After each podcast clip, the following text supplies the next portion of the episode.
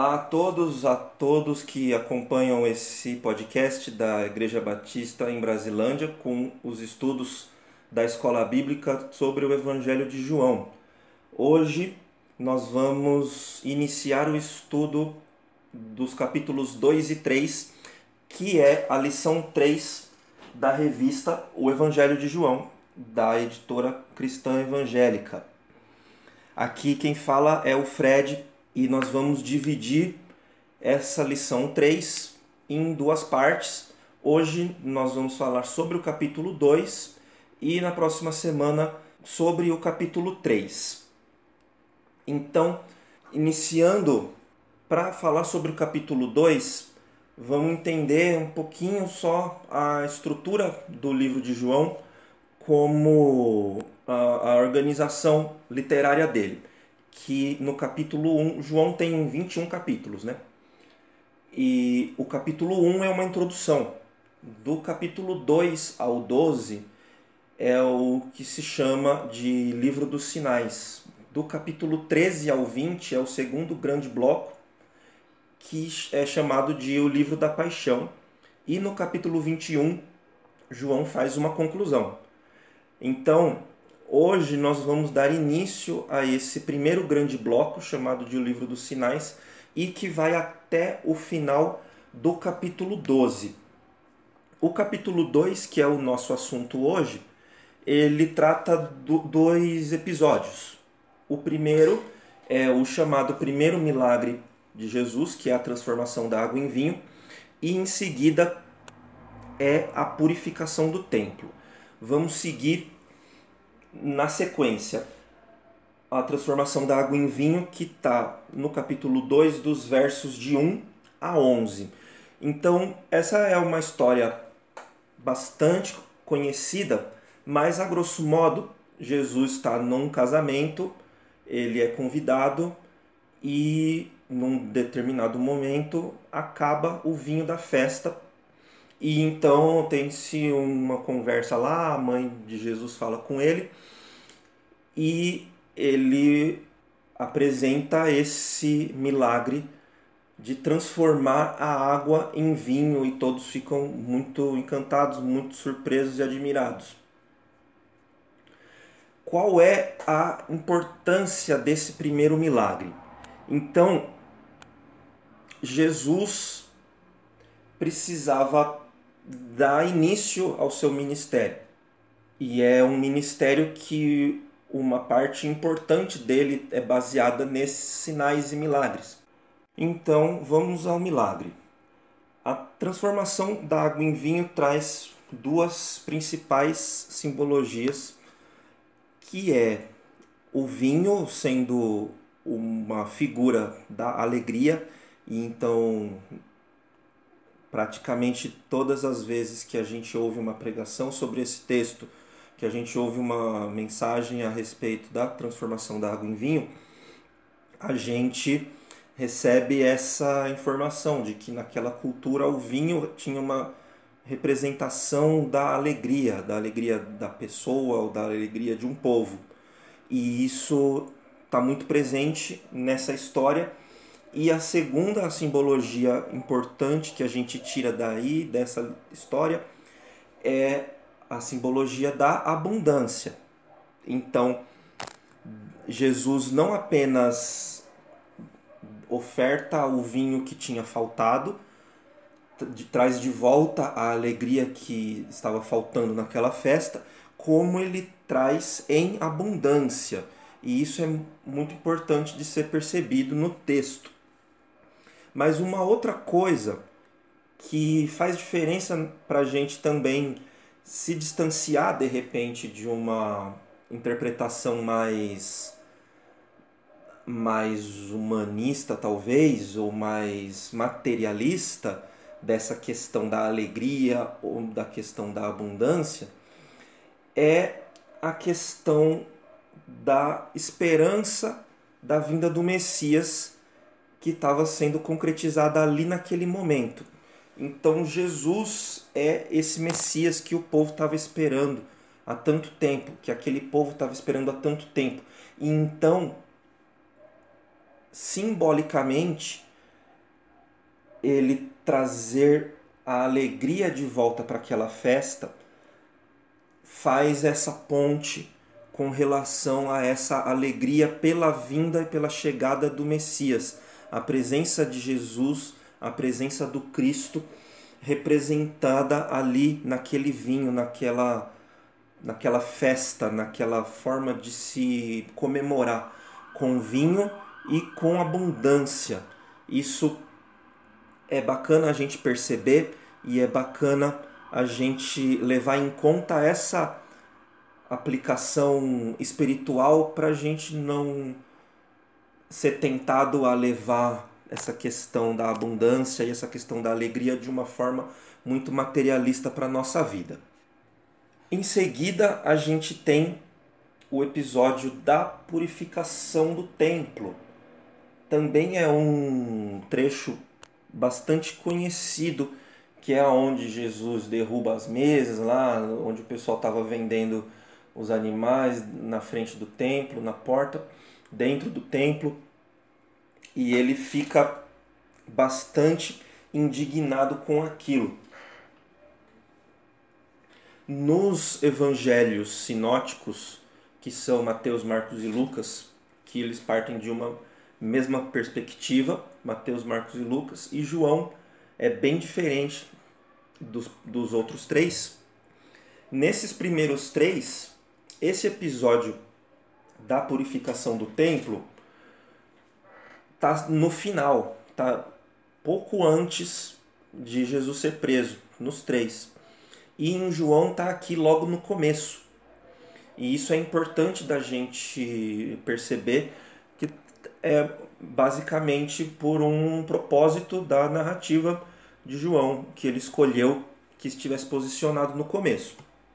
E por que é que João escolheu isso no começo, colocar esse episódio bem no início?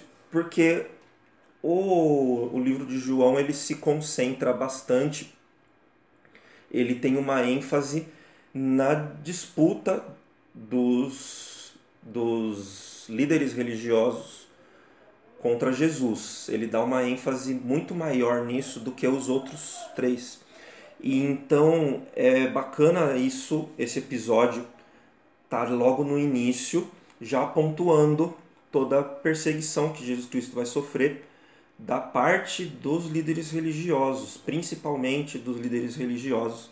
Então ele já pontua uma situação mais extrema, vamos dizer assim, da parte de, de Jesus, que vai provocar uma reação da parte dos, dos líderes, da parte da religião estabelecida e do, do sistema religioso ali.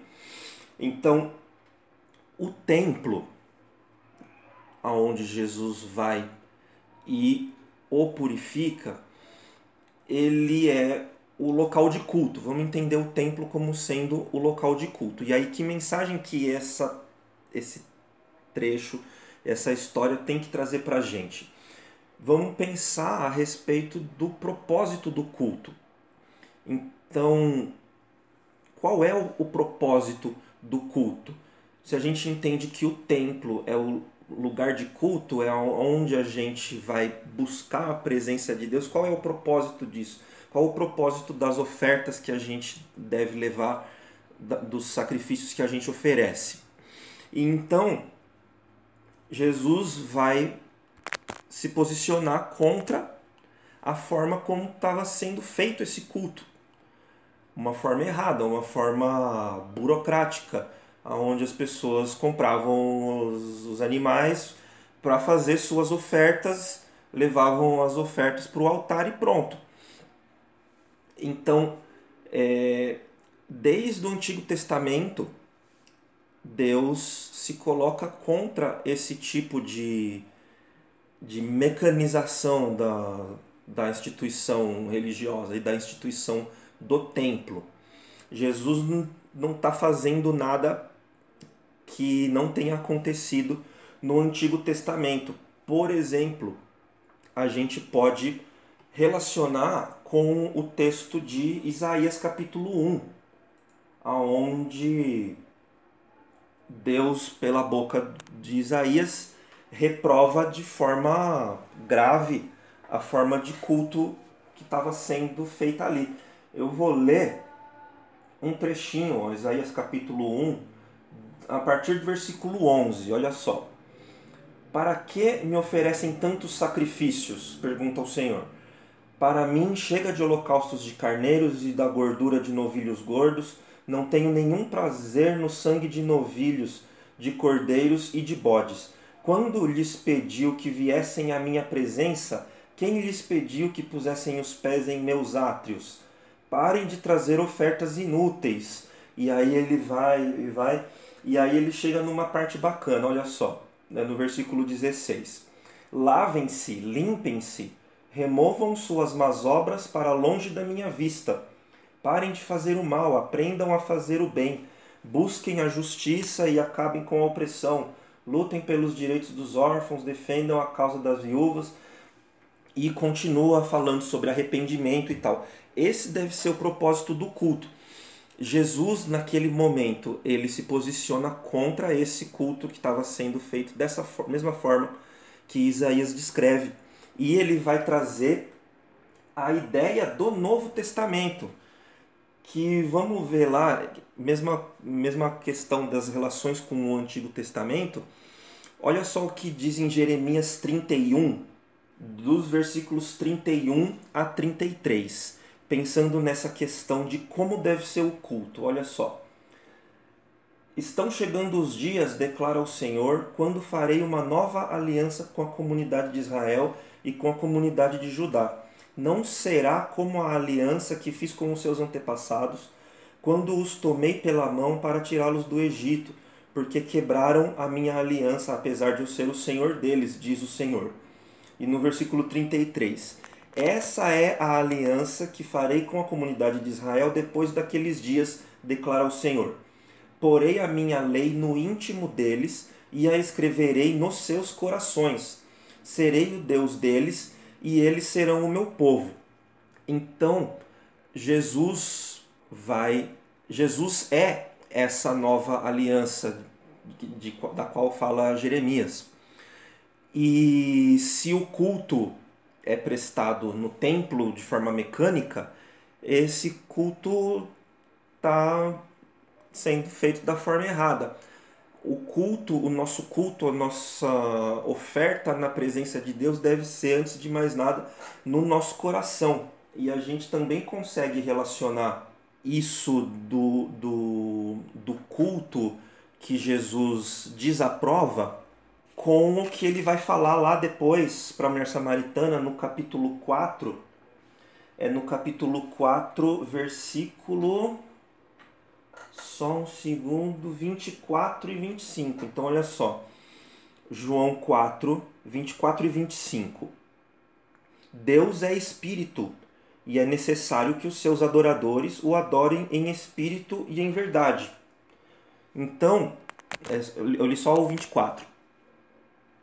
Então é, é bacana a gente pegar essa relação do, do, do, do que o templo simboliza como o local de culto e como nós devemos prestar culto, qual é o culto que agrada a Deus. E com certeza aquele culto que estavam prestando, aquelas ofertas que estavam sendo levadas, daquela forma não estavam agradando a Deus. Jesus é o próprio Deus.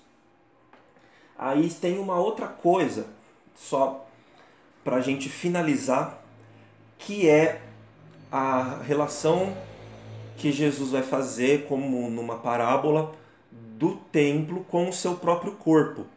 Quando ele diz nos versículos. No versículo 19, Jesus vai dizer: Destruam esse templo e eu o levantarei em três dias. E aí, posteriormente, os discípulos que ouviram ele falando isso, que foram entender que ele estava falando de si mesmo e do seu próprio corpo que seria destruído, mas que ele ressuscitaria. Então, o próprio Cristo e no seu corpo, ele é ele que nos leva à presença de Deus. O papel do templo como aonde nós vamos para chegar até a presença de Deus, esse é o papel que o Cristo faz. É ele que é o intermediário para que a gente chegue até a presença de Deus. E não coincidentemente, a igreja vai receber como uma simbologia, uma das simbologias a respeito da igreja, é justamente a do corpo de Cristo.